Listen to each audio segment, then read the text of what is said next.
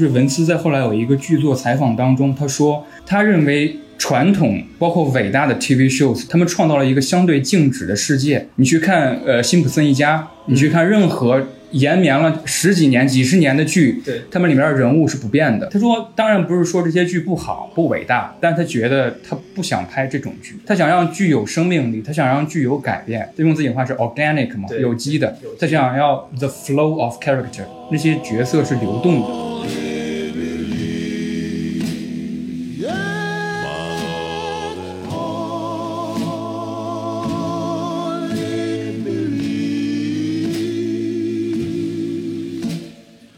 像索尔这个角色，呃，在创作之初，Jennifer 给他设计的是一个比较偏棕色的一个颜色，就是说它游离在法和非法之间的一种很复杂的一种颜色。就是 Better Call Saul 那个 logo 是红色和黄色组成的，对，他把红色黄色揉在一起变成一种橙色，然后又压低了它的这个颜色的这个纯度，之后就变成了一个比较显棕的颜色。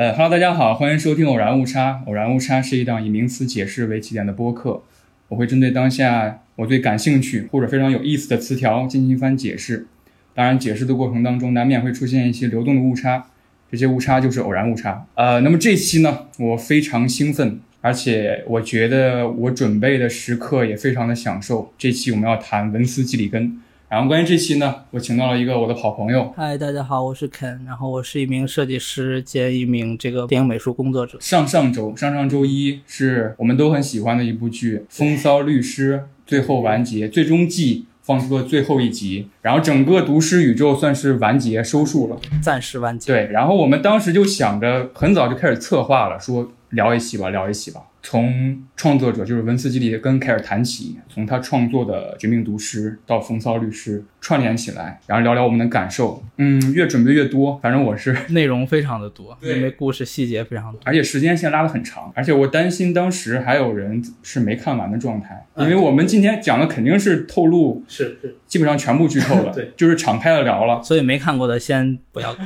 不要听，剧透看完再听。对对对对对，是的。我先对文斯吉里根做。一个介绍，乔治·文森特·吉里根 ·Junior，就是小乔治，然后他叫文斯·基里根，他出生于一九六七年二月十号，他是个左撇子，他是美国知名的编剧、制片人和导演，他好像还在美国作家协会，对，他在作家协会，他是成员之一。他早年间的几部作品是《X 档案》，对，他是《X 档案》的编剧和制片人，他在第九季的最后两集也导演和编剧了两两个集，之后就谈到了他是。AMC 出品的《绝命毒师》系列的创作者、首席编剧、制片人和导演，基本上奠定了整个都市宇宙的这个叙事基调。就是看那个《风骚律师》的时候，可能会注意到他那个片头那个广告，就是有那种 glitch 的那种老广告。上面写的吉里根不是导演 director，不是编剧什么的，他写的是 creator。对，因为其实美剧它的这个创作模式，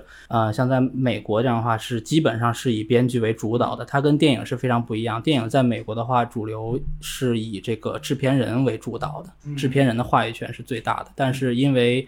美剧它是会根据观众的这个反应啊，包括收视率去决定需不需要续订啊，甚至是决定一些故事的走向。所以在编剧在这个电视行业是绝对的有话语权的。对，所以用 creator 这个词，我觉得也是非常贴切。而且最开始他跟他的联合编剧 Tom 最开始想拍《绝命毒师》的时候，就索尼告诉他你拍个试播集嘛，一般试播集都是美剧比较。传统的制作模式，文斯就说他拍试播集就是按照一个长篇的感觉来拍的，就是一集完结。对，包括整个呃毒师和律师，他们其实在拍摄的时候一直在强调的一个东西，就是说我们需要的不是电视剧的感觉，而我们需要的是电影感。这也就是我们为什么看毒师和律师的画面，还有一些摄影上面，就是会有一种其他的这种电视剧所。不能带给我们的。他会在拍摄的之前，在自己的脑子里面把很多画面都固定下来。如果他作为一个分镜分镜设计师的话，我觉得也会是一个非常优秀的分镜设计师，因为里面的每一帧画面、每一个调度，他其实在心里面、在剧本上其实都有反映出来。这这也是我觉得这部剧成功的一个地方。你刚才说分镜设计师，我想到了，我看那个纪录片，应该算是读师剧组里边有一个比较惯常的手法。或者是工作模式就是 teaser，就在那个公告板上，会把每一个 act、每一个镜头的每个 beat 都放在上面，写个小卡片，然后贴上去。其实可以这么比喻吧，就是说，在这个片子真正投入到拍摄之前，可能在文斯的脑子里面已经有了一个成片的一个流程，他对整个的呃故事以及画面其实都有非常强的一个把控性在。在那个《绝不折中》那个纪录片里边，就文斯。为什么说是 creator 呢？他不仅仅是一个导演的职位，他会去往比如说后期的音效室、剪辑室，他告诉剪辑师这个我想要什么效果，然后你要给我缩短到几秒，是非常细节，包括音效，包括配乐师，我们之后可能会谈到，就是那个 Dave，他对音效的把控非常的强烈。他先问 Dave 说，你这一幕。有什么想法，你告诉我，然后我再告诉你我想要的。嗯，包括编剧前后的一些呼应，其实都体现在了这个剧的画面里。甚至你可以说它是一个很长的一部电影，我觉得都没有问题。刚才我们聊到，就是那个呃，美剧是以编剧为主导的，它是一个很有生命力的。是。因为我看就是幕后采访，就是呃《绝命毒师》最后的有一集是老白的那个扮演者，他导演，嗯，对，就是演员上阵，然后那个文斯就说他非常喜欢这种剧组氛围。如果说演员你想导演这一集，你就告诉我，是。对这一集你有非常强烈的主观愿望，对对，想要说啊，我觉得这个人是应该什么样的，你完全可以知道。对这个情况，后来在律师当中也也有发生，对。Kim。包括那个古斯的扮演者后面都有都献出了自己的这个导演处女作，他们也很有魄力做这样的选择。然后话说回来了，就是说他编剧和导演了《绝命毒师》之后的衍生剧啊，《风骚律师》也是他编剧的，他和另一个搭档 Peter，包括另一个算是主角了，就是小粉，他有一个独立的电影叫做《续命之徒》，同样也是文斯基里根导演的，而且他拍摄场地也是没有发生什么变化，就是在《绝命毒师》。那个那个场所拍的，而且有一幕细节，我也是看后来的纪录片才知道，就是《续命之徒》里边，呃，小粉是他是补完了他的那个生涯的最后一个阶段，对，就是被那个 Todd 关到那个地地下那个地下那个笼子里边，然后他那个地方也是毒师，就是原来的地方，都是就近拍摄，而且他那个车库里边制毒的所有器具也是直接从《绝命毒师》剧组搬过来的。文斯说，如果你仔细看的话，有一个。制毒的那个桶上还有一个 血手印儿，那个血手印儿就是老白的。对他说我不忍心擦掉，那是一个非常重要的标记。你说到道具这个部分，其实对于这个影视制作，它归于美术组嘛。我看到一些采访，就是说故事当中的一些颜色，故事当中一些服装的一些选择，其实也都是有这个叫 storytelling，就是叙事在里面的。而这些东西也都是 Vince 和 Peter 他们去跟工作人员讨论，说我想要一个什么样的。车在这个故事当中，在这个 beat 当中，这个主人公是从什么样的一个开始到什么样的一个变化？我希望从颜色上、从画面上能决定出来。包括里面有一个有意思的事情，就是在 Jim 他和 Mike 去运钱，在沙漠里面那一集，就是当这个 Mike 他从远处狙击那些抢劫这个 Saul 的这那些歹徒的时候，那红色的血就喷在了那个红色的车上。其实那是一个小失误，当时文斯他就。特意强调要一辆红色的车，但是他没有想到之后还要见血。这个服化道的细节我也注意到很多很多，就是在幕后谈的时候都会谈到很多。就是《续命之徒》里边那个小小粉，最开始在《绝命毒师》里边穿那个衣服。是一个有点像假两件的那种感觉，就绣的是另外一个颜色。然后他们拍《续命之徒》的时候，那个服装老师就说这件衣服已经在市面上完全买不到了。他们最后的决定是用三件衣服拼成一件衣服。哇，这个细节太厉害了！是是是。而且听那个，我知道你也听，就是那个 Insider 嘛，Insider 啊，Better Call Saul Insider 那个播客，最后倒数第二集，因为倒数第二集是文斯导的，也是他编的，有一幕他很有意思，他说。他非常喜欢那个 Kim，就是金的新男友，在佛罗里达的那个新男友穿的那件穿的那件老虎衬衫，衬衫那个很有意思。然后文斯说：“我太喜欢这个衬衫了。你是在哪儿搞的？就问那个服化道老师嘛。然后他说我是在 Albuquerque 的一个中古店买到这个老老虎衬衫。love I love all of the clothes, starting with with uh, Ray's with with Kim's clothes in Florida. But I my favorite thing of all is the shirt that uh, Alvin uh, wears. Uh, her, her her Alvin is the actor who plays uh, uh, Yeah. Kim's. And he does a he's wonderful, and I love that tiger shirt. Where did you find that tiger shirt that Alvin's wearing? That I found the tiger shirt at a secondhand store in Albuquerque. Nice. Where that's where it was at a secondhand store. I was just like, oh, yeah, So you only had the one. You only had the one of them. only one. Oh, yeah. A lot of those pieces, you know, a lot of them were were only one because a lot of them truly were vintage. 从电影制作的角度来讲，这个《绝命毒师》和《绝命律律师》的画面还有服化道，在整个行业当中也都是非常一流的东西，包括它整个的呃每一个人物的一些身上的色彩变化。其实毒师和律师的话之间是有一个小小的区别的，这也是我之前看整个这个毒师宇宙，它的服装设计师是一个叫 Jennifer 的一个一个一个女性呃设计师。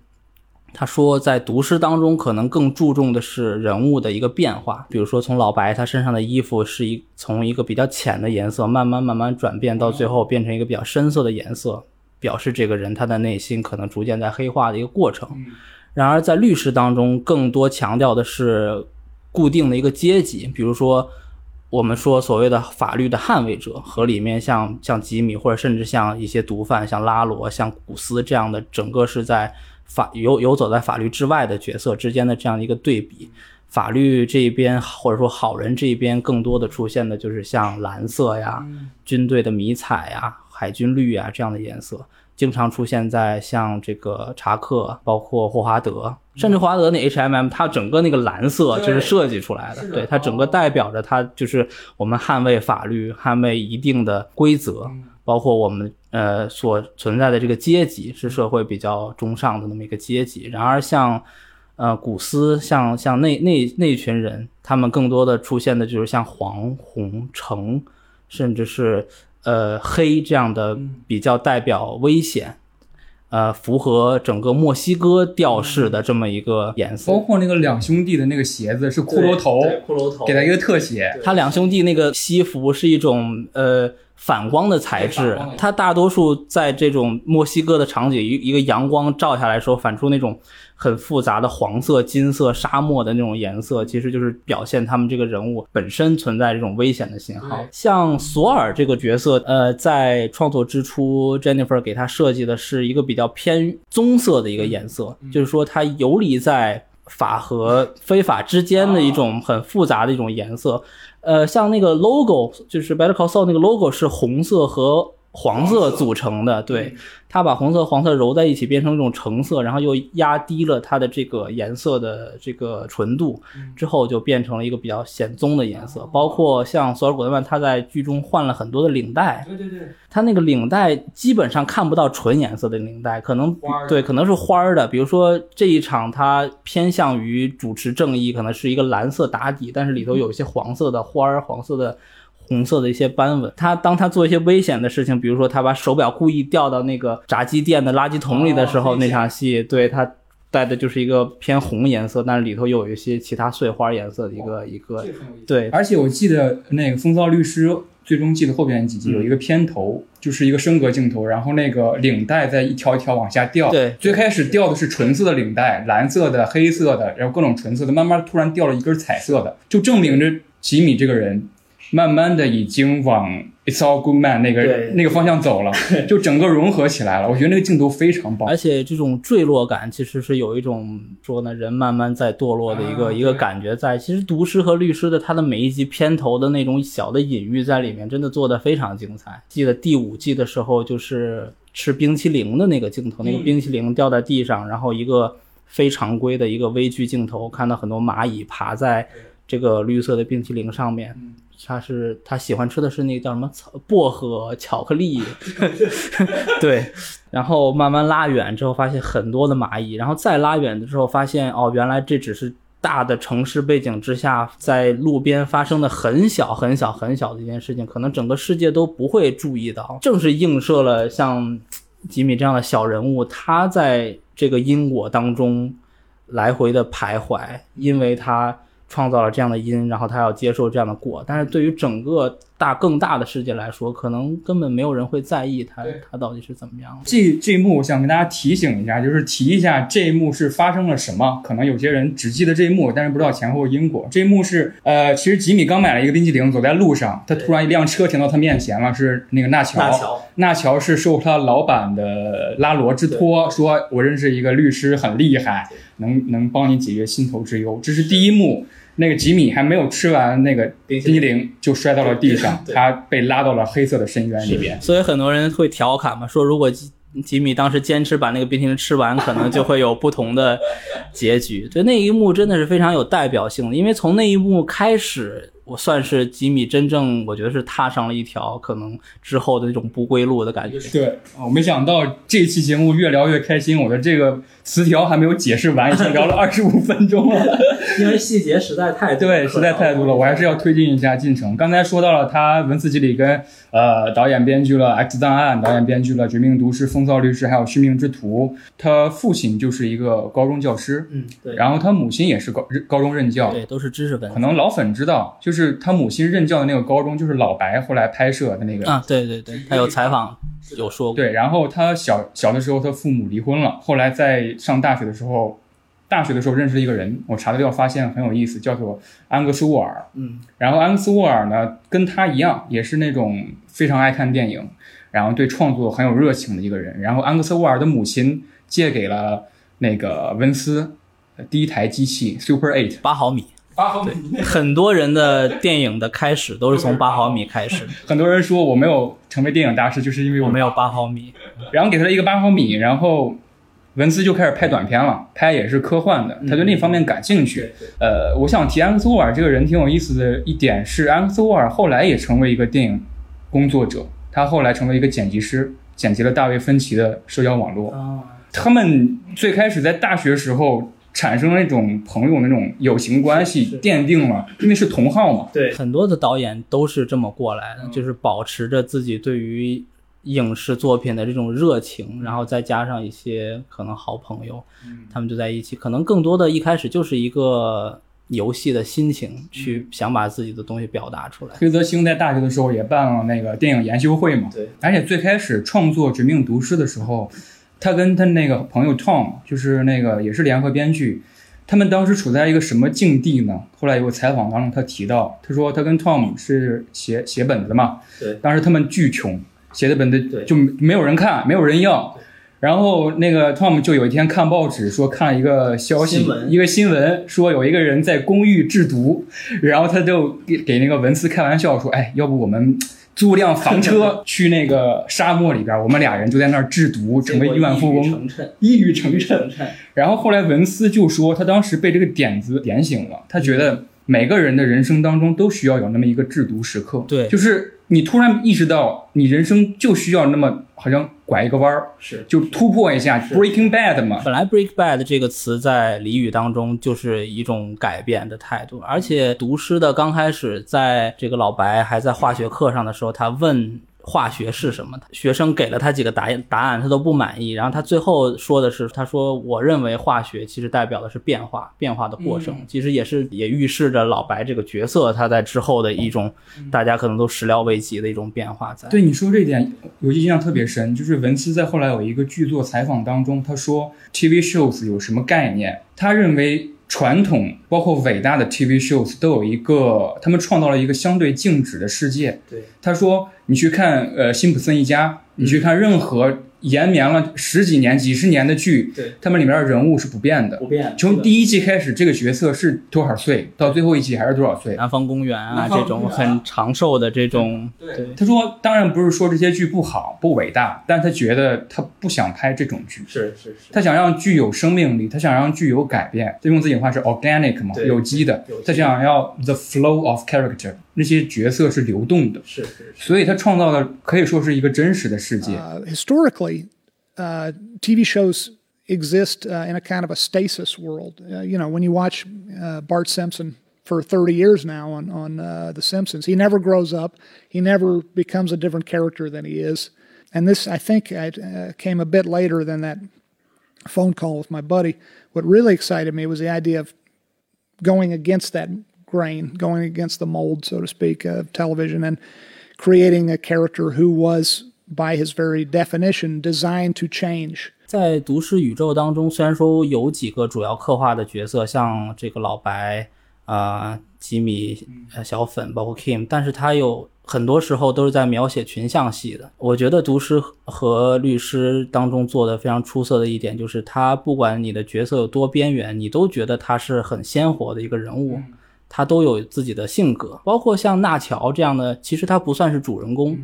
但是在纳乔死的时候，有非常多的人替他难过，有非常人觉得非常惋惜。这就是因为在描写，即便是非主人公的人物当中，他们也投入了非常多的精力，让这个故事呃主导着这个人物一步步的走向他可能走走向的那个结局。你说到纳乔，我之前看到一个非常有意思的采访，就是对纳乔的那个扮演者，嗯那个采访有点损啊，他问的问题，他说，呃，想问就是那个演员，所有的就是风骚律师，我们都知道时间线，绝命毒师是在风骚律师之后，对，和你共处和纳乔共处的那些人，比如说那个丁丁叔啊，嗯嗯，比如说那个双兄弟啊，两兄弟都活到了绝命毒师的宇宙，只有你死在了风骚律师，你有什么感想吗？然后纳乔那个演员，我觉得他是非常理解这个角色的。他说死并不是一个唯一的结局，就是纳乔这个人物的死带给他身边所有人的意义是什么？对，其实我觉得带给特别是炸鸡叔，是，目睹他死的那一刻，他明白了一个好的毒枭的灭亡。嗯，带给人更多的震撼。对，就是他是一个有点也是游走在之中的。比如说我们说麦克和纳乔其实是同一类人。对，是同一类人。麦克是一个受贿的警察嘛。坏警察和好毒枭。对，所以纳乔当时说他的死其实是其他所有毒枭的死，就是他心里边唯一存在的一点善念可能也消失了。而且呃，纳乔的死其实也一定程度上决定了后来的是毒枭那一些人他们后来的一些发展我。们可以看到炸鸡叔在《绝命毒师》是多么的心狠手辣，是是不留一点点的遗患，可能是心也死了。刚才说到了那个文斯基里跟大学之后，然后拍了《绝命毒师》和《风骚律师》之后，就谈回来了，就谈到我们今天，哎，想跟你聊一聊这个节目的一个由头，就是《风骚律师》完结嘛。嗯然后之后其实有一个采访，呃，大家都很期待文斯之后的行为呃行动是什么，就是说《绝命毒师》宇宙其实还有角色可以挖掘，比如说炸麦克鸡叔、炸鸡叔、麦克，麦克，你拍一拍他受贿嘛，什么致命警探你再拍一部出来，你们有这个计划。然后文斯说他不会再继续下去了，就是《绝命毒师》宇宙到这儿就完结就好。嗯然后我们可以看到他接下来的行动是，好像还是跟索尼吧，还是 AMC，，AMC 还是想寻求合作的，这他是要拍那个科幻剧的。非常期待他之后再回归到科幻剧，可能甚至是他更擅长的领域，我觉得。包括第六季，就是最终季最后一个时间机器。这个隐喻嘛，文斯拍科幻科幻剧就是这样，它没有那种高概念的科幻、嗯。科幻的那种感觉，它给你就是一点点很生动的，包括这个隐喻，你完全可以看成它最后的某一个衔接是是科幻性质，是。某一个剪切是科幻性质，好像吉米回到了某一个很美好的时候。时间机器这个概念，我觉得整个让最后一集的这个时间跨度就变得非常的宏大了。其实谈到最后是关于后悔，对，包括最后一个构图也是回应了最开始那个构图嘛对，他跟那个 Kim 两个人抽烟，牢房里抽烟，哎哇，那个幕太太棒了！嗯就是最开始的时候，在车库抽烟那个片段，呃，是吉米的那个脸上的阳光更多，对然后 Kim 好像脸上阴霭重重，好像内心更要抒发一些什么，到最后是吉米脸上的对。阴霾更多。吉米在法庭的那场戏，其实完成了自我的一个救赎，我觉得。所以我一定要问了，这是我第一个问题，就是你喜不喜欢这个结局？嗯、我是我是很喜欢的，我个人是很喜欢的，就是，嗯，因为我自己不是一个很喜欢悲剧结局的人，呃，我总是看最后一季的时候，就是担心这个 Kim 他会不会遇到不测。Kim 一直是我觉得整个这个律师当中我非常喜欢的一个角色，他的那种善良，他对于呃 Soul 的这个感情，非常不希望他死。然后看到最后，发现他们两个人都有一个比较安稳的一个归宿吧，都算是有一个新的开始。虽然说这个 Jim 监狱里头要服刑八十多年，总归他不需要再为之前的那些事情来回的去去去奔波，去耍他那些小聪明，他可以安安稳稳的就在监狱的厨房里面做着他的那些面点。对他理想就是做一个甜品 师，甜品师。其实其实他在那个打商场里面打工的时候，也已经对做吉恩的时候也已经预示这种感觉了，感觉他的生活就像是。一个被放到那个容器里那个面面团，然后再揉来揉去的金小金，他也在最后去做那个志愿者，做做那个法律的那种志愿者。呃，说他的这个律师执照还还有有效，他最后才能去监狱里面看吉米。对，感觉他们两个未来还是有很好的这种可能的。我觉得看到最后，其实很希望角色能得到一个好的归宿，这是我为什么觉得。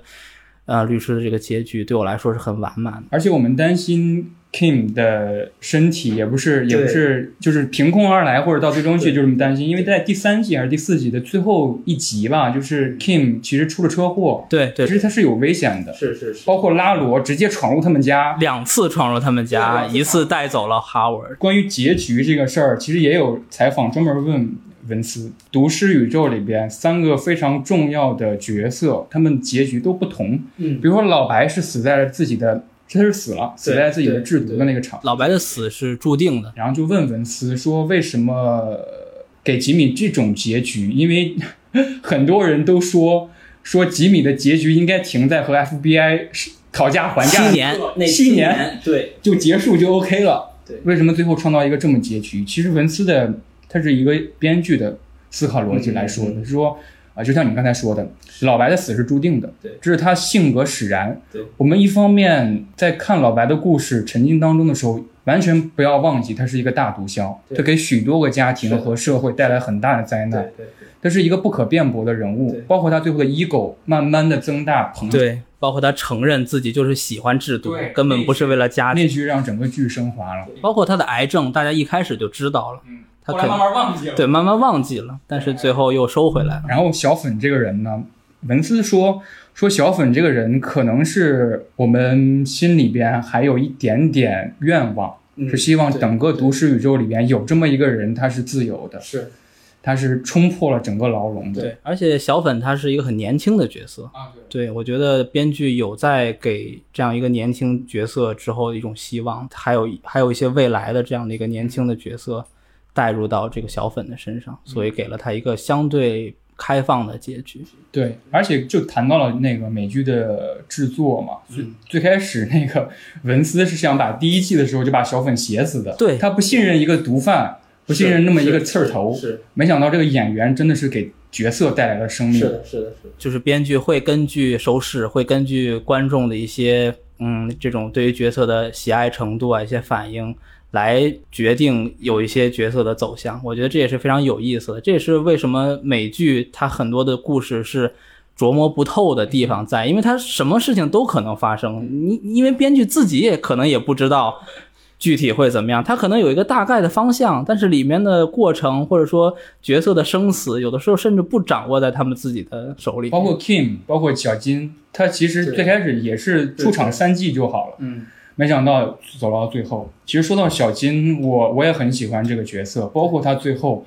最后两集，呃，最后倒数第二集是文斯写的，最后一集是 Peter 写的，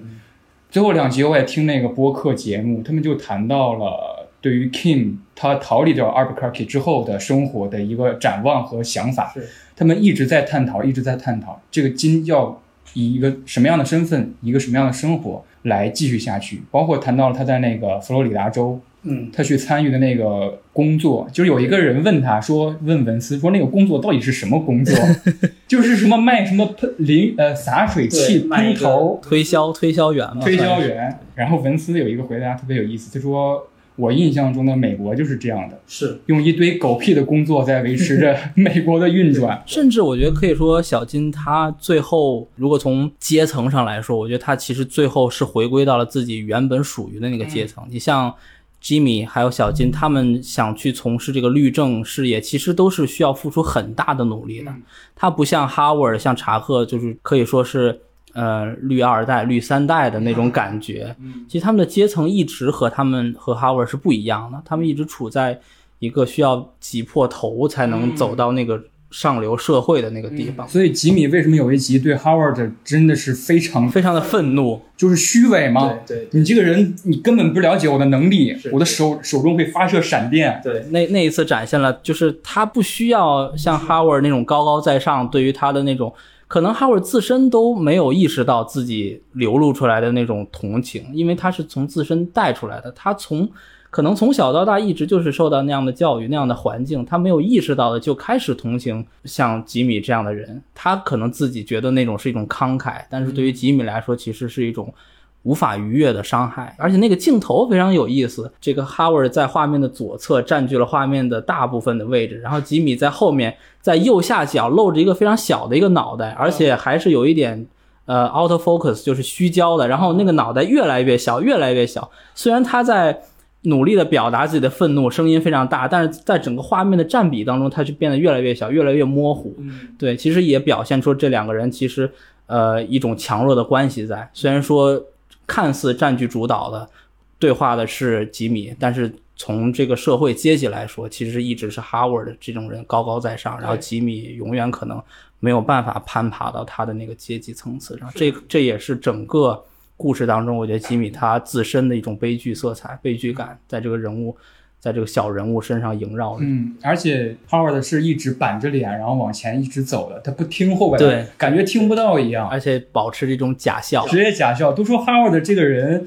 呃，为什么有意思呢？因为吉米这个角色曾经在整部剧当中出演了好几次 Howard，是是是，包括最开始他想呃恶心 Howard 嘛，就是那个 GMM，然后他。竖了一个巨大的广告牌，然后自己化妆一模一样，一样的发型，一样的西服。是的，而且包括最后他想坑 Howard，对，然后说他招妓嘛，就是他也扮成了一个 Howard，偷开他的车，然后还把那个妓女从车上踹下去。对。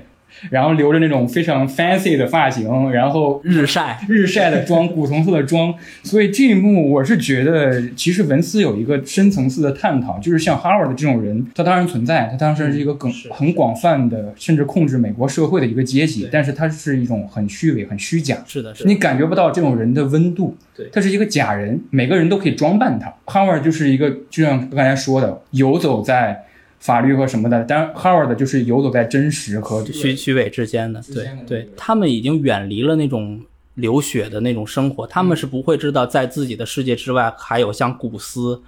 还有像像图库、像丁丁叔这样的人在天天就是跟血液打交道，他们已经完全脱离了那样的生活了。其实。在有一段时间之内，其实 Howard 整个的形象有一点点像你说的具有代表性，或者甚至脸谱化。然后可能很多观众都不喜欢 Howard 这个角色，觉得他伤害了呃小金，伤害了吉米，利用他的这个阶级，还有他手里这些权力排挤那些人。但是当他最后被拉罗杀死的那一刻，其实当时我是有这样的一个感觉，就是我对他的讨厌。突然消失了，其实反而去冷静的去思考这个问题，就是小金和吉米对于他的那些恶作剧，甚至是间接导致他最后被拉罗杀死这件事情，到底是谁对谁错？这也是我们看律师、看毒师可能不能太过于带入主人公老白啊、吉米这样，而忽略了其实他们做了很多违法的事情，他们可能其实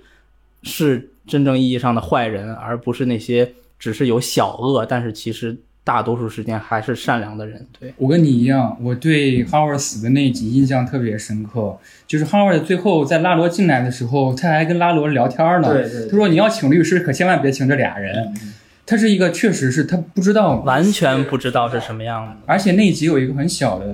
小细节，就是。呃，Howard 在准备会议室的时候，有一个实习生进来，把那个苏打水摔地上了。嗯嗯。然后那个 Howard 说：“你就这么放回去吗？你他打开之后肯定是喷出来啊。”然后我告诉你怎么办，转一下，把这个瓶子放到桌子上转一下。这个是查查克教他告诉我的。我觉得哇，这一刻突然觉得还是挺有情义的。这个人，对对对。包括最后死之前。也是拉罗在轻轻地转动那个消音器，是是，这两个呼应了，我觉得非常奇妙，鸡皮疙瘩一下起来了。但是就像你说的，Howard 的死真的是值得的吗？对，在那一瞬间，我们感受到了角色的复杂性，还有这个故事的复杂性。我们可能习惯于从单方面，从比如说从个人的喜好去评价。呃，像金啊，像吉米这样的角色，他们可能我们在很多时候都觉得他们之前那些恶作剧可能就是很开心或者无关紧要的，但是没有想到会导致这样的一个悲剧的结局。包括其实担心小金的结局也有这一层含义，因为感觉跟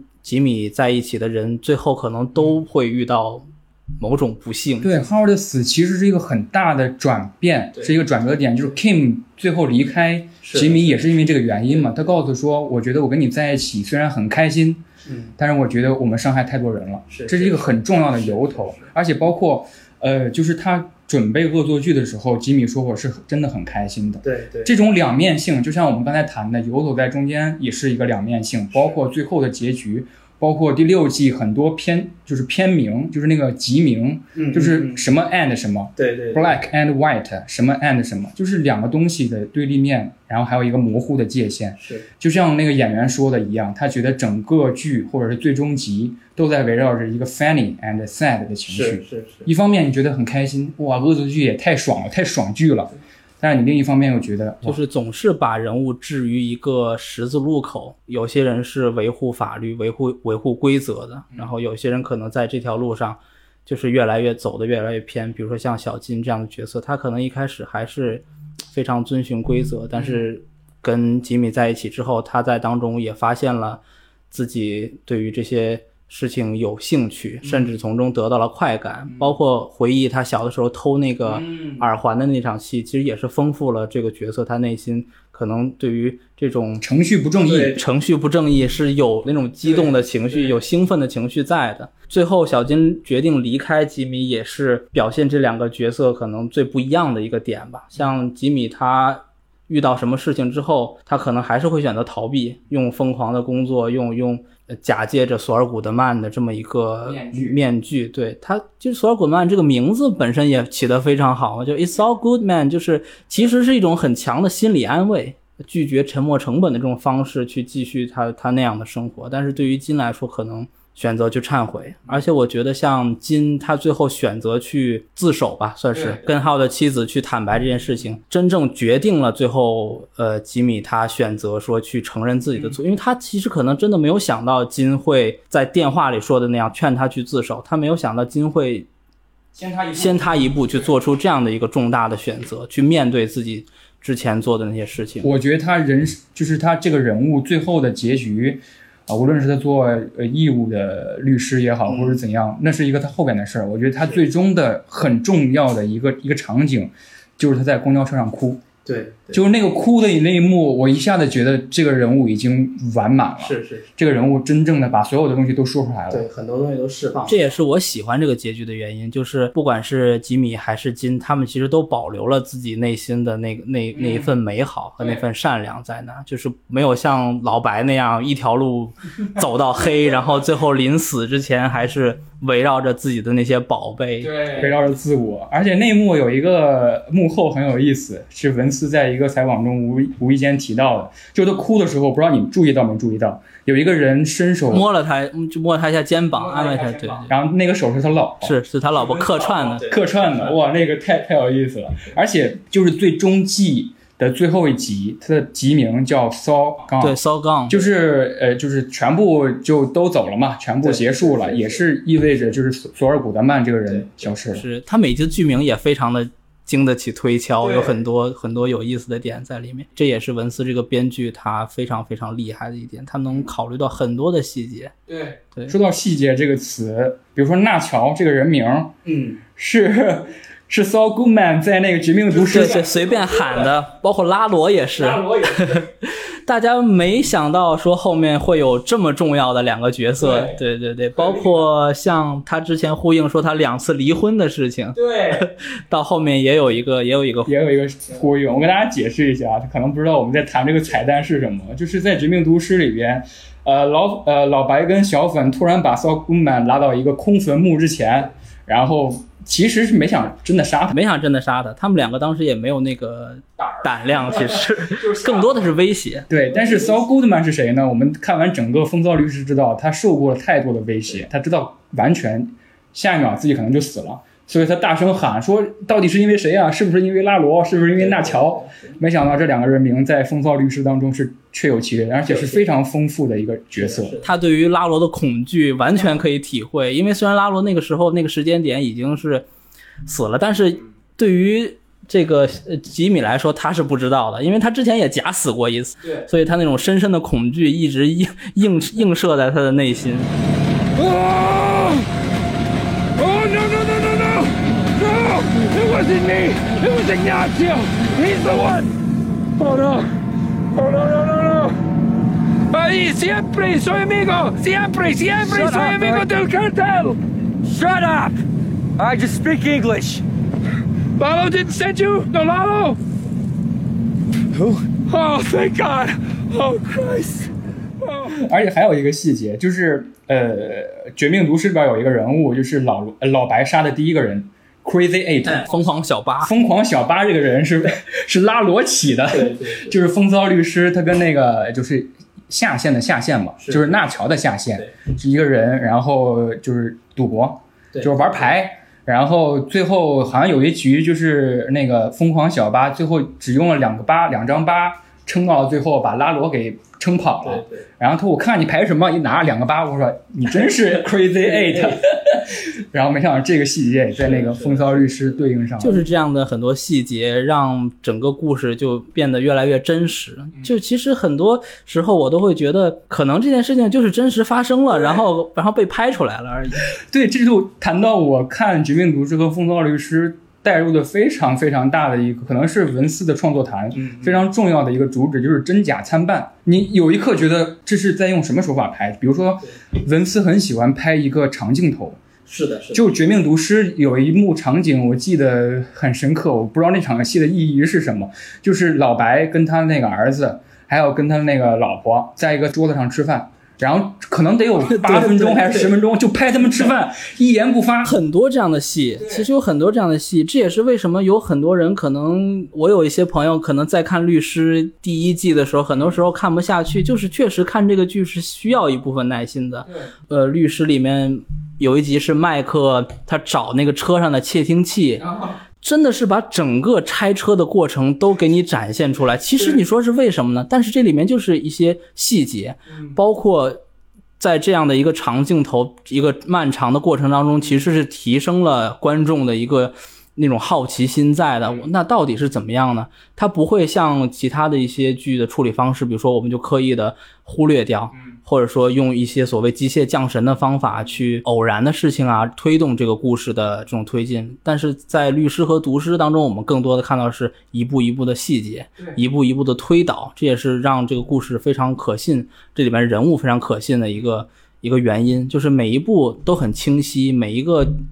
故事的导向看似都非常的合理，但是又出其不意。我觉得这这就是文斯他在创作当中也也非常注重的一点，就是他需要把这些细节给你展现出来，他。需要你沉浸进来。包括文斯特别爱用的一个一个拍摄的片段，就是主人公或者角色在车内唱歌。是是是就《续命之徒》那个陶德嘛，Todd，套他开了一个，他从那个牢笼里边那个开到他家，他有一个有一个片段很长，就是他在外边唱歌，然后开着窗户跟那个卡车司机打招呼。他唱完一整首歌，然后他不不剪辑，就是给你呈现他唱歌。然后后来陶德那个扮演者他就说，就是因为有了这场戏，我觉得这个陶德这个人真实了。是的，他喜欢的音乐非常确切，他喜欢那种老摇滚，他喜欢那种抒情摇滚。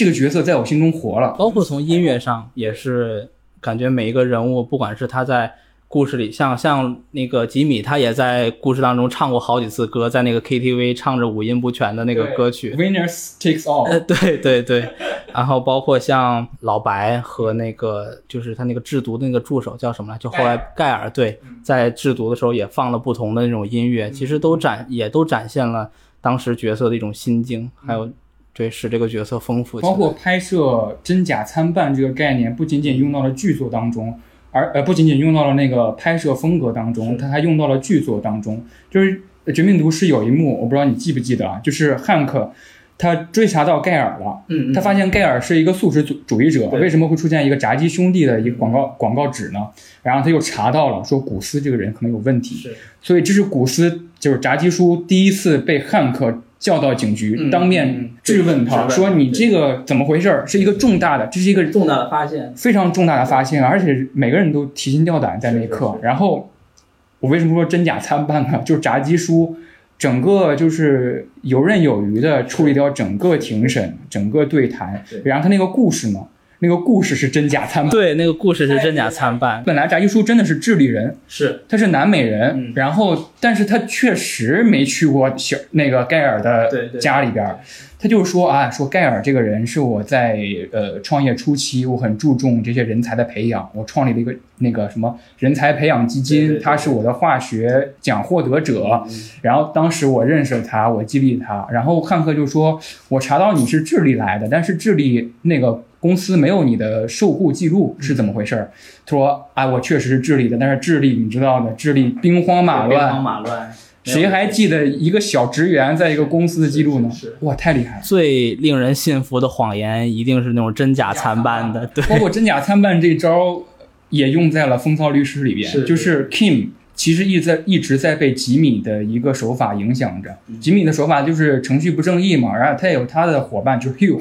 对那些人，他其实有一个小的摄制团队，比如说还有那个广告三人组广告。三人组，我记得 Kim 最大的一个人物转变，就是他在跟一个他的呃有有一个有前科的父亲，然后他犯了一个小罪，然后最后 Kim 给他争取到的是六个月的服刑，嗯，那已经是最佳的服刑了。然后那个有前科的老爸有点不太相信他，他说我我想要无罪释放。嗯然后当时 Kim 其实已经有点进退两难了对，他无法告诉他六个月已经是最好的结果了。对，对对所以他把这个事儿告诉了吉米。吉米说：“这样，我去吓唬吓唬他，我扮演一个什么主法官，我告诉他，你呀，你真的是我要把你让你把牢底坐穿什么的。”然后那个 Kim 说：“我觉得你这个手法不太合适，不应该吓唬他，我们应该讲究道德什么的。”等到吉米走了，然后他坐下来的时候，然后那个老爸说：“你刚才跟谁说话？”然后 Kim 说：“我刚才跟主法官说话。他说：“有可能你可能要坐更长时间的牢嗯，。”是那个有前科的父亲立刻意识到说：“啊，我我我任刑六个月。”对对，要抓住这个更好的机会，更好的机会。所以这个现象或者这个反馈，是完全让 Kim 觉得原来有另外的手段可以达到目的。因为这个结果对于他们来说是真实的，很大程度上，像吉米他选择游走在法律边缘的这么一个状态，就是因为他更看重结果。后来 Saul Goldman 用各种手法，对一步一步的，可能也是被他这种有点高超的技艺所蒙蔽了双眼。就像老白说的，你原来一开始从一开始就是这样，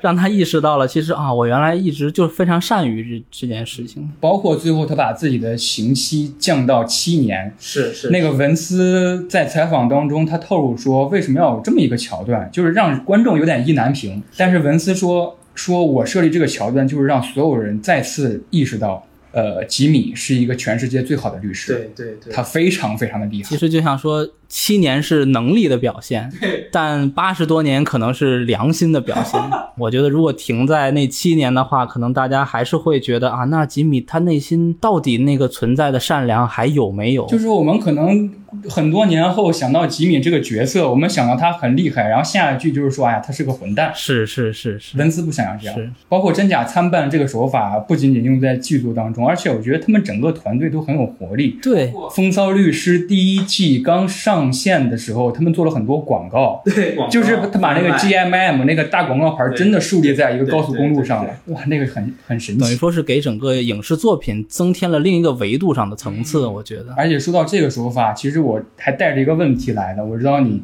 做电影美术，研究电影美术嘛，就是我们之前其实也谈到一集，但是没展开讲，就是《绝命毒师》里边有一集，老白打了一整集的苍蝇，啊，对对对，最后那个苍蝇是被小粉打死的。哎当时看完这一部这集的时候，我当时就觉得我在看什么？我觉得文思水了一期。但是后来我其实慢慢能理解到，因为老白发现他那个制毒每星期都会少几磅。当然，我们后来知道那个制那个少几磅是小粉偷偷拿出去卖的。是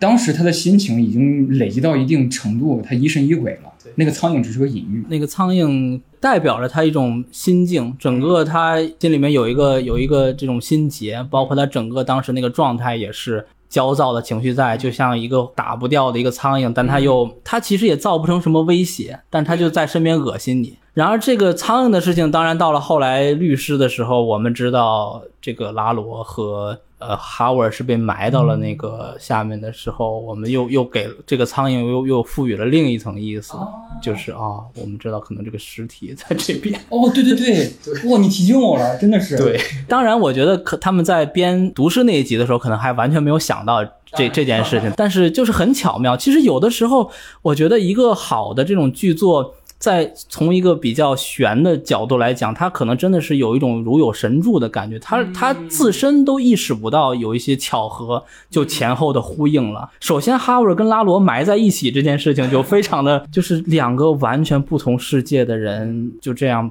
随意的葬在了一个。没有人会找到的一个地方，完全是活在两个世界的当中的人在同一幕出现。其实这个手法文斯也用过，是用过什么呢？就是他很喜欢分屏，比如说有一个桥段或者有一段时间，Kim 是专注于他的律师职业的，但是吉米我们都知道，律师资格证他被吊销了，是被吊销那一年他去干嘛？他去卖手机给罪犯。是是是他们，然后他当时用了一个分屏的设计，就是吉米在疯狂的推销，然后扩展自己的有点灰色的产业，Kim 呢在维持自己正当的、非常正面、正义的那个形象。他们中间有条线，对，包括他们两个分开之后，也用了同样的手法，一个左右分屏的手法，表现他们两个日常，但是其实日常又很相似，都是起床、洗漱，但其实两个人已经完全分隔了。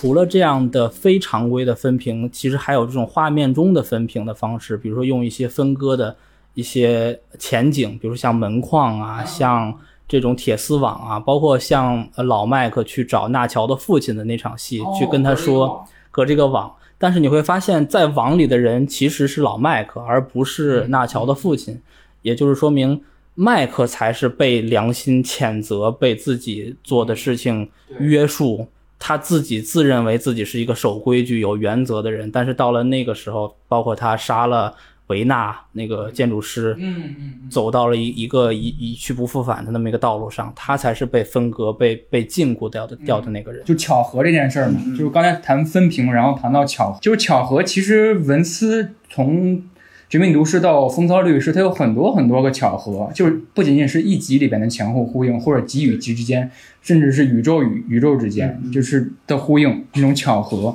然后有人就问文斯嘛，说你怎么看待你剧作当中的巧合，或者是好像是在一个写作课上，他问文斯说怎样创作巧合这件事儿，然后文斯说他有一个自己遵循的一个定律，如果这个巧合是给这个人物带来灾难或者是坏的影响的，那这个巧合大致是对的。嗯，如果这个巧合是给这个人物带来巨好的一面，或者是就是非常幸运的一件事儿的话，你就要想这个巧合可能是坏的。对对，《绝命毒师》有一集，第一幕是一个特写，是一个泳池里边那个小粉熊，小粉熊。掉了一个眼睛，然后我们最后知道是那个两个飞机相飞机相撞。撞，然后那个小粉熊掉落到老白的池子里边，嗯那个飞机的调度员是小粉女朋友的老爸。老白其实间接杀死了叫珍妮吧，对 Jenny，他间接杀死了，因为他当时被呛住了，然后没没有救他。间接杀死珍妮的那一集的后半段是他去一个酒吧，坐在吧台上有个老男人，跟他年龄差不多，感觉也有心事，然后他跟他喝了一杯酒，然后那个老男人说他有一个女儿，什么什么什么什么的。谈完之后，我们最后才发现那个老男人就是珍妮的父亲，是是他是一个飞机的调度员，他因为女儿的死出工作出现了疏忽。对于剧作上来说，确实巧合这个东西是非常需要慎重去运用的。我们所谓的机械降神嘛，就是当故事可能发展到一个节点，不太能顺利推推行下去的时候，很多编剧、很多故事创作者可能都会选择用一个机械降神的方法。像毒师和律师就在有意的规避这样的这样的东西。而且刚才你提了一个角色，我想着重聊一下，就是那个德国工程师。啊，维纳。哦，维纳那个德国工程师，我就谈到另一个我在看完《毒师宇宙》，我觉得非常重要的一点，就是文思对于“专业”这两个词，对专业和职业这两个词有着非常深刻的描绘。他在描写维纳这个人，包括有一个相同的角色在《绝命毒师》里边，是那盖尔。盖尔，盖尔是一个天才级别的化学，嗯，怎么说呢？化学助手，但是我不想用助手这个词，因为他制毒已经达到了百分之九十八点几。他自己完全可以独当一面了。如果没有像老白这样的天才人才在的，但是盖尔就是那种职人精神，是是。他是就是在做实验，他享受化学，就像老白最开始在你刚才提的，在课堂上问的化学是什么，盖尔完全知道化学是什么，艺术，化学就是艺术，对对，包括维纳也是，他是一个匠人，他是一个工程师。他虽然脾脾气有点执拗，嗯或者是有一点，嗯，怎么说有自我在里边，但是他的工程，他的职业是是是，丝毫没有任何问题的。对对，但是这就带入到另一个问题，往往这些很正经的直人会被黑暗吞噬。而且这两个人的死也改变，间接改改变了两个人。像盖尔的死，其实改变了小粉。对小粉在杀死盖尔的时候，他知道自己对对，真的是坏坏人了。嗯对对对做了很大的那种，就是很纠结，而且当时那个表演也非常的到位，就是拿着枪，然后眼泪在眼圈里面下不去手的那种感觉。包括像老麦克他呃去杀维纳的那个那场戏，其实。跟这我前面说的这个服装设计还有一点点相关，因为其实老麦克他是一个有原则的人，他其实是一个有规则的人。嗯他在这部剧当中，大多数的衣服其实是一个偏蓝色调的，它里面一个衬衫蓝色，然后他外面穿了一个黑色的那种夹克衫。但是在他杀维纳那场戏的时候，他其实是穿了那个橙色的那个工程服的。从那之后，他也是，嗯，等于说打破了自己的规则。而且说到职人，其实文斯有各种。最开始我们聊的嘛，就是它两个对立面，它会来回辗转腾挪，然后描绘灰色地带。他描绘专业这个性的时候，他总是用一个反面来衬托专业。他描绘另一个反面是什么呢？描绘那些不正经的转职人。就是我不知道你记不记得，呃，老白老婆，他老婆叫什么来着？有点忘了。Skyler Skyler，对 Skyler 他是上司泰德，啊，对对，他 他是一个做假账的，有跟他还有暧昧关系。暧昧关系，他就是哎，Skyler 为了气老白出轨了嘛，跟那个泰德。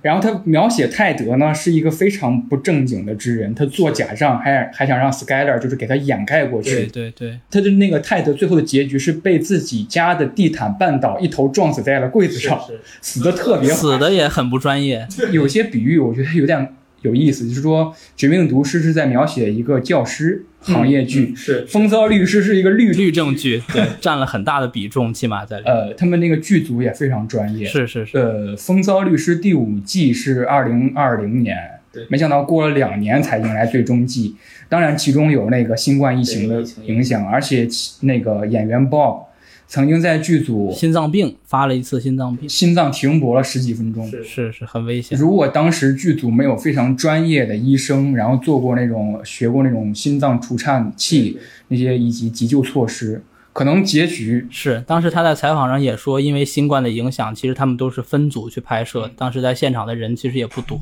但幸好是有有这个专业知识的。我觉得也正是因为他们剧组对于这些专业知识的一些了解，才能把就是在剧当中有很多细节的部分拍的那么细致，包括有一些制毒的过程，有很多特写。虽然说你不可能看看完就会了，但是有很多细节性的东西，包括道具啊，包括化学上的一些东西，其实都是经得起推敲的。后来文斯基里根上了一个节目，他跟小粉的演员上一个叫《流言破碎者》，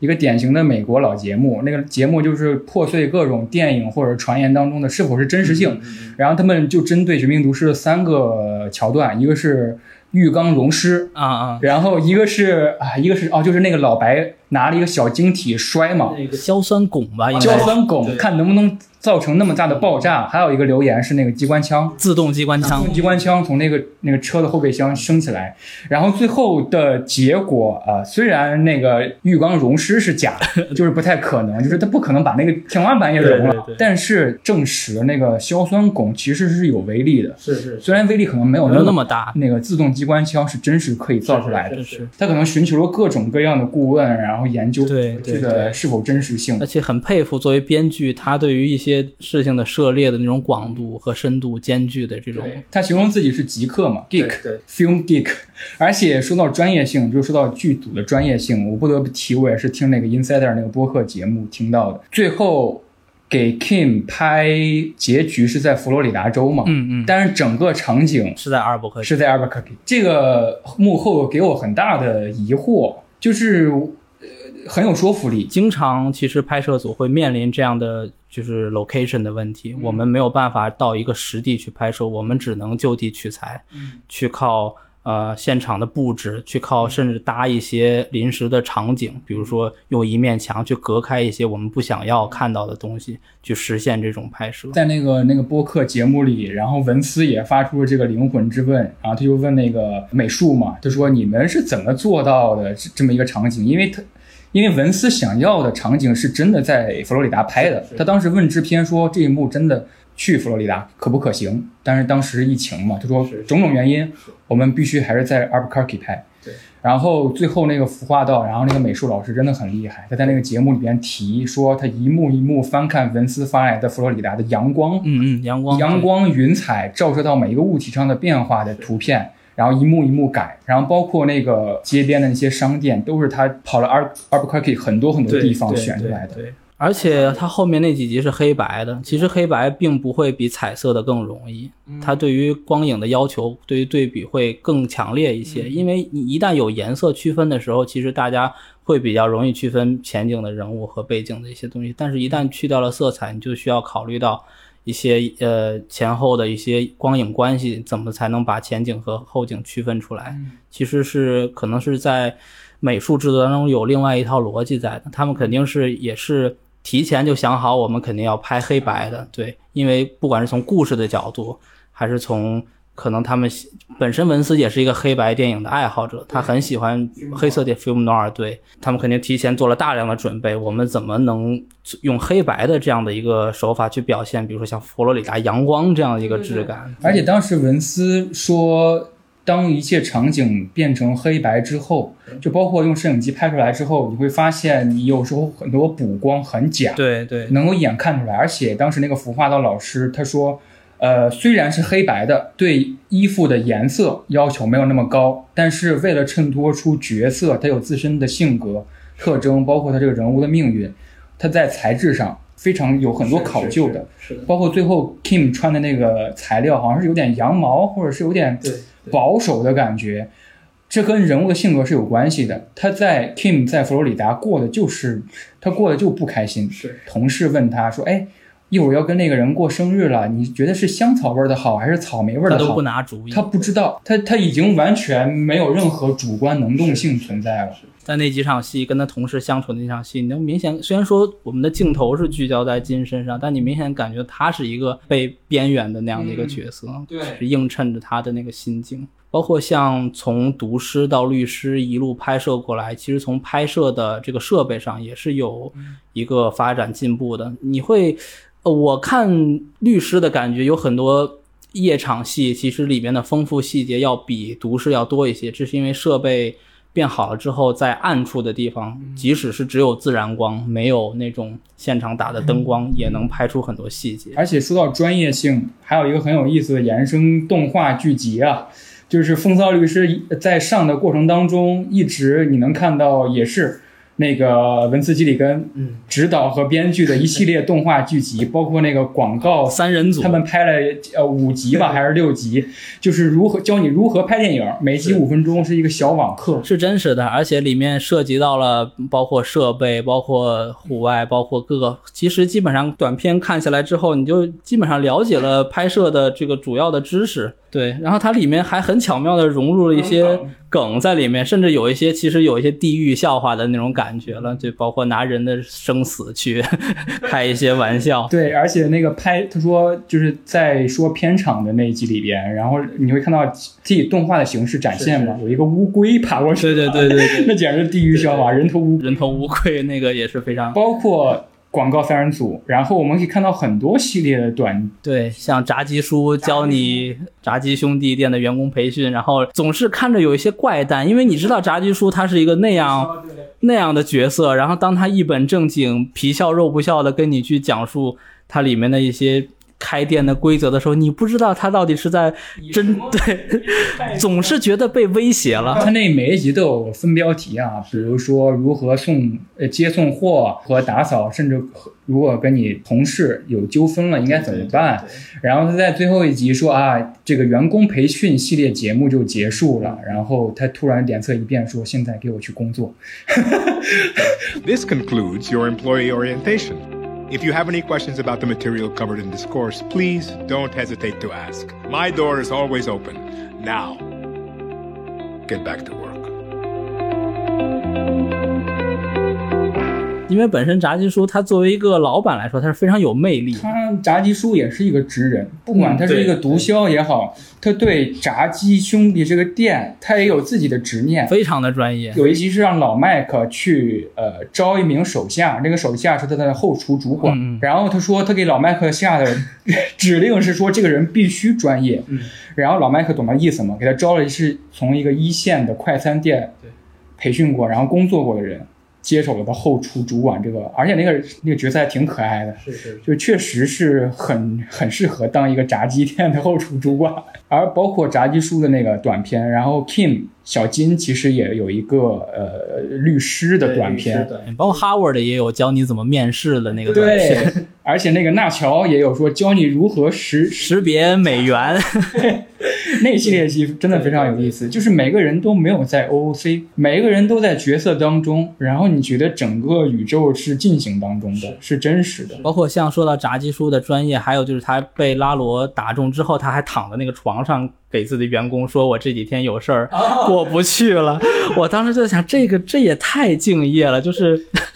这边做着手术，然后这边打着电话，完全没有。任何情绪的，就像一个正经的老板一样，在询问店里的各种的事情。对，而且有时候，呃，炸鸡叔他心情不好，也就是几个毒，呃，分销线被破坏之后，嗯嗯、他做的一个动作就是去清理那个炸鸡桶。炸鸡叔他透露情绪的时间也不多，但每一次都是有重大的事情发生的时候，他才会表现出来那种。就是虽然说可能从脸上甚至还是看不到他的那种焦虑恐惧，但是从他的一些动作细节上，包括像拉罗死之后，他去那个酒酒吧里，他觉得自己可以放松一下了。呃，因为炸鸡叔他的性取向也是大家讨论的，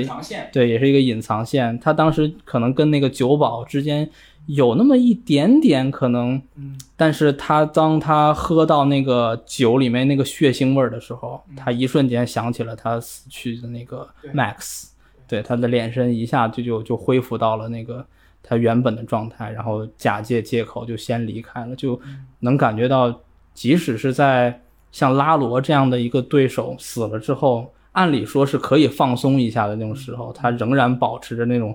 绝对的专业和警惕，他也确实放松了一下，是是或者说是隐藏的情人吧。那个酒保那个角色其实也是立体的，因为给他了很篇篇幅有点长的一个片段，嗯、去给大家讲啊，这个酒是从哪个酒庄来的。我们呈现出了那个酒保其实是很纯粹的一面，是是是这也是炸鸡叔喜欢的。酒保这个人是完全跟炸鸡叔所处的整个世界是无关的。对，他可能我愿意相信你刚才说的，他确实分心了一下。对。这个分心是我觉得是有温度的，但他仍然时刻保持自己的专业和优雅，包括他在桌子上调那个酒的时候嘛，真的太优雅了。是的，包括他死的也很优雅，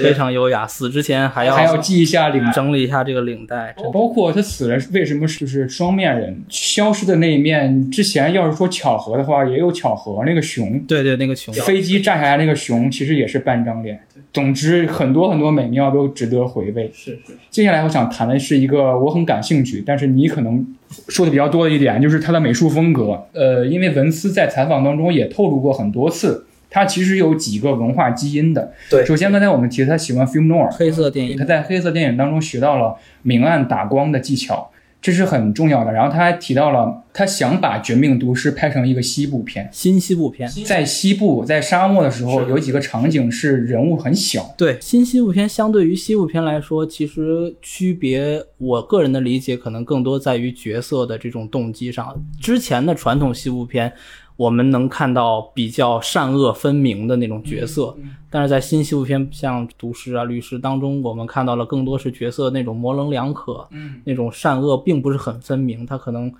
一瞬间的善，但他下一秒可能又变成恶。在这个镜头上呢，就是说我们更多的展现像墨西哥这样大片的旷野，然后人物甚至也并不会安排在画面中央，人物在一些比较边角的地方，然后用长镜头去捕捉他们的这样一个对话。呃，这样的手法其实在一些电影当中也。老电影当中也也也有用的，我比如说我们说像《教父》这样的经典电影，它拍的一个虽然说它是一个室内环境，但它也用了一个广角的镜头，然后人物在里面。这样做的好处，其实从传达上来讲，是能让观众更集中的聆听人物的对话的，因为人离你远，你会下意识的觉得你离这个人远，你需要去仔细的听这个人在说什么。呃，恰恰是让里面的内容更能凸显出来，更具象化、更风景化的这样的一种镜头，你的注意力更拽到他们两个的对话内容之间。对，文斯好像也确实表达过，他拍人物对话的时候，确实受到了《教父》的影响。对对对，他用一个广角拍几个人，比如说几个毒贩在确确实实的聊天，对对，这个聊天信息完整的带给你，是一个长镜头下来。包括像呃墨西哥。它的那些外景有很多道路的这种人物和道路之间关系的这个呃描写，其实我也觉得本身从呃人物的发展角度来讲，其实都是经历一个像像路一样，像一个从公路的一头走向另一头这个发展。我觉得他在里面画面里强调出人和公路这个关系，我觉得也是有层隐喻在里面。而且刚才我们谈到，他不仅仅是一个黑色电影的影迷，他还说到。呃，很喜欢一些老电影，比如说《八面煞星》。八面煞星，对，《八面煞星》里边有三个演员在那个《风骚律师》里边用到了。呃，有有一个演员是那个丁丁叔嘛？丁丁叔。还有一个角色是非常非常不起眼的一个角色，就是那个好像《风骚律师》第一集啊，碰瓷儿两兄弟。啊啊，对。碰瓷儿的那个。呃，图库吧，对，图库的奶奶，奶奶，那个奶奶也是《八面煞星》里面的一个角色。对他本身一个 film kid，他拍的东西也具有迷影性质。而且就谈到了他毒师宇宙的粉丝群体是也是一个很有活力的群体。对，我记得我当时看《绝命毒师》的时候，有一幕很有印象。呃，老白跟他老婆那个 Skyler 寻求缓，寻求关系缓和。他老白拿着一个披萨，对，敲他家的门，因为 Skyler 当时住他家，是，然后他就。敲他们寻求缓和，说哎呀怎么怎么样，然后 s c a r e r 给他吃了一个闭门羹，然后老白一气之下把披萨扔到了房顶，我靠那一幕剧真的是惊了。对，后来老麦克去的时候还从那个披萨的角度给了一个镜头，就是一个非常规的一个镜头，就就是很好笑，但是就就有一个喜剧的东西在里面。当时是那个 Brian，就是那个这个演员，他是即兴的，对他也不知道，他也不知道真的上去了，然后那条就给过了，而且就是那一。集播出之后，有很多人去，很多人去叨扰这个真实的拍摄场地，然后那个那个房间的那个主人就上了电视，说每天都有无数个人拿着披萨往我家楼顶上扔。这个剧的粉丝群体也也给这个剧注入了很多的新鲜血液。我觉得，不管是从这个剧作。本身还是从周边的一些事情，因为感觉其实文斯和 Peter 他们两个有自己的播客，跟粉丝的互动也是挺频繁的。其实很多粉丝提出的问题，之前我看过一个，就是一个粉丝说。他看到了很多巧合，就是很多前后的隐喻，可能就是意思是说前面出现了什么东西，然后导致后面最后角色在死亡的时候恰巧是那个东西。结果文斯就说我们好像没有那么厉害，其实 这真是非常美妙的巧合，但是可能我们真的没有那么厉害。对很多东西，甚至是粉丝自发的去挖掘出来的。说到 Peter 嘛，也是很重要的一个人物。他文斯就在采访中说到，说 Peter 在。最后一季当中的每一集的创作研讨会上，无数次提到一个问题，就是说，就提醒文斯，你要记得吉米这个人有问题。是他完全是从一个粉丝的观众的角度来提出创作方面的指导。这是非常非常难得的，因为我们看过太多的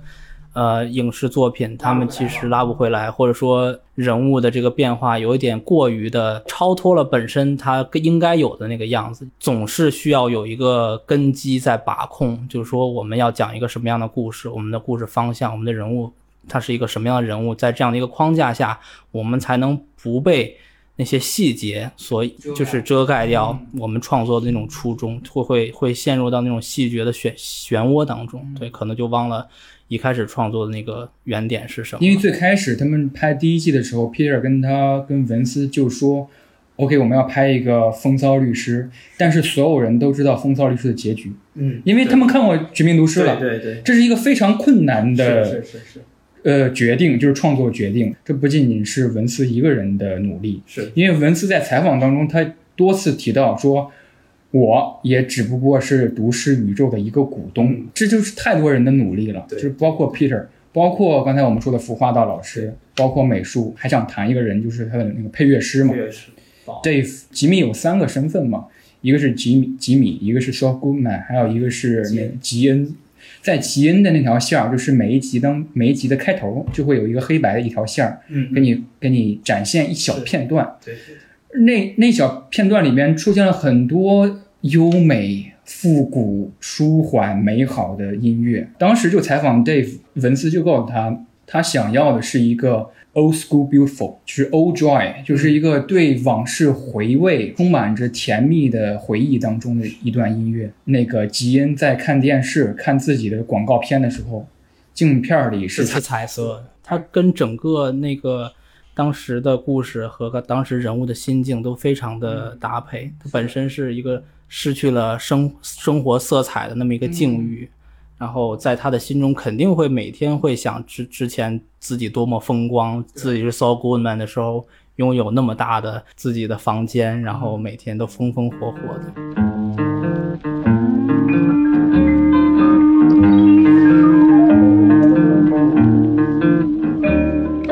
address unknown, not even a trace of you. Oh, what I'd give to see the face of you. I was a fool. 呃，戴夫原来以为说这是一个 OK，这是一个《绝命毒师》的衍生剧，那么我就用《绝命毒师》的音乐就好了，然后我可能再多创作几条。然后文斯说不，你完全不能这么做。风骚律师是风骚律师，绝命毒师是绝命毒师，所以他最开始的片头曲几秒那个广告那个片头曲，但是他其实取了几个音符，从那个绝命毒师的那个 Breaking Bad 的那个片头曲取了几个音符。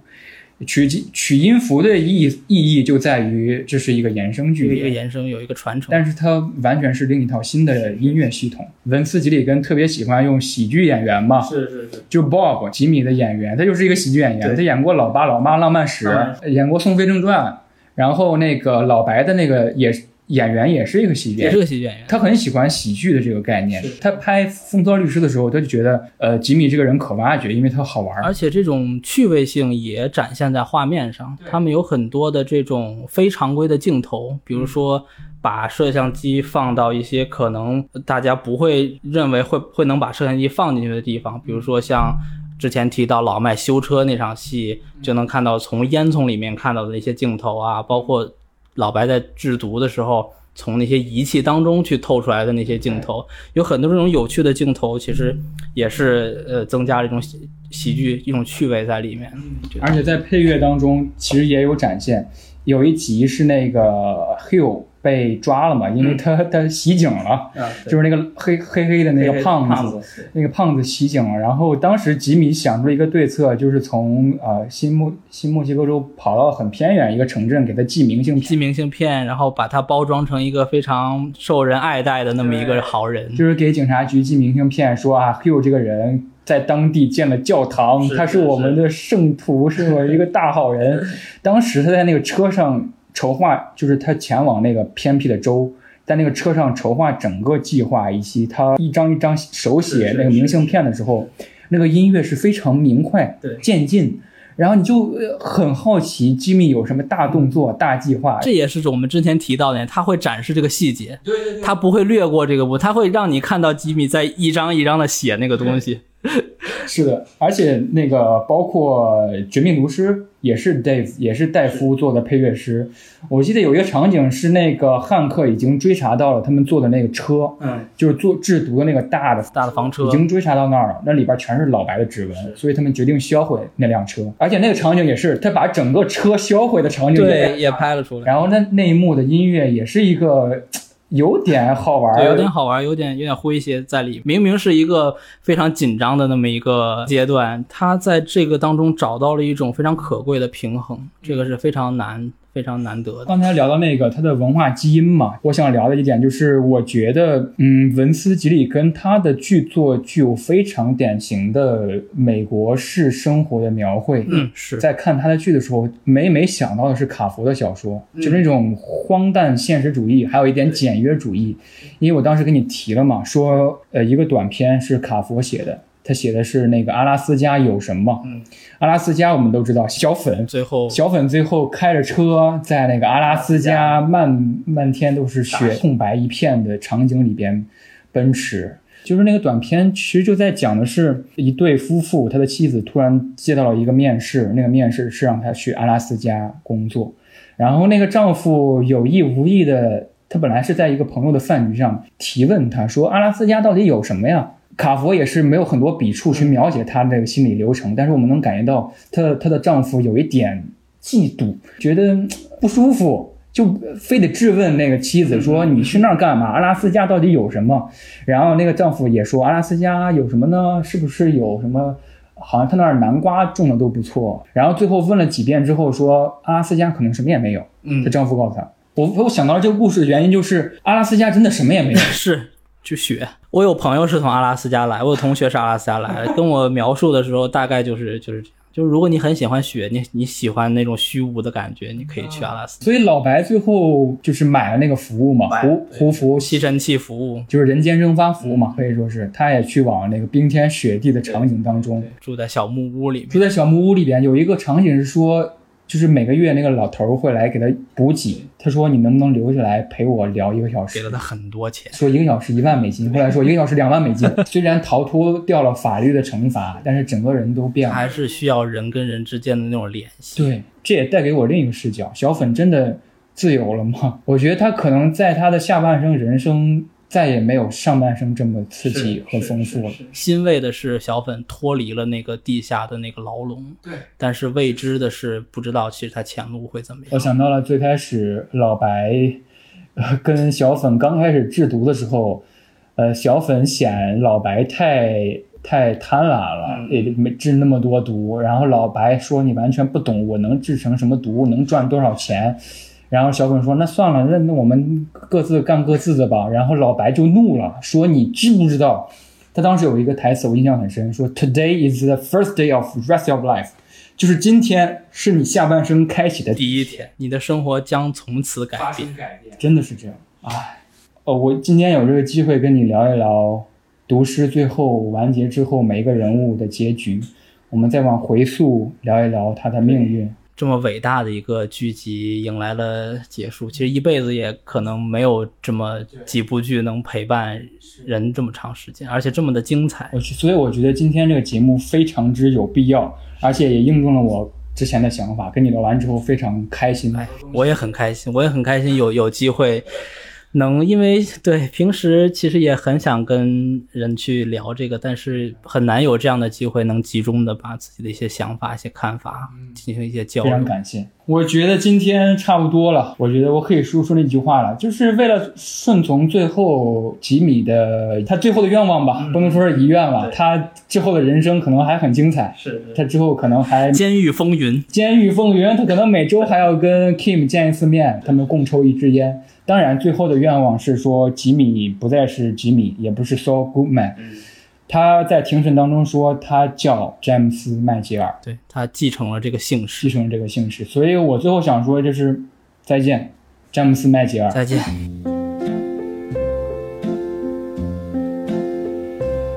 The days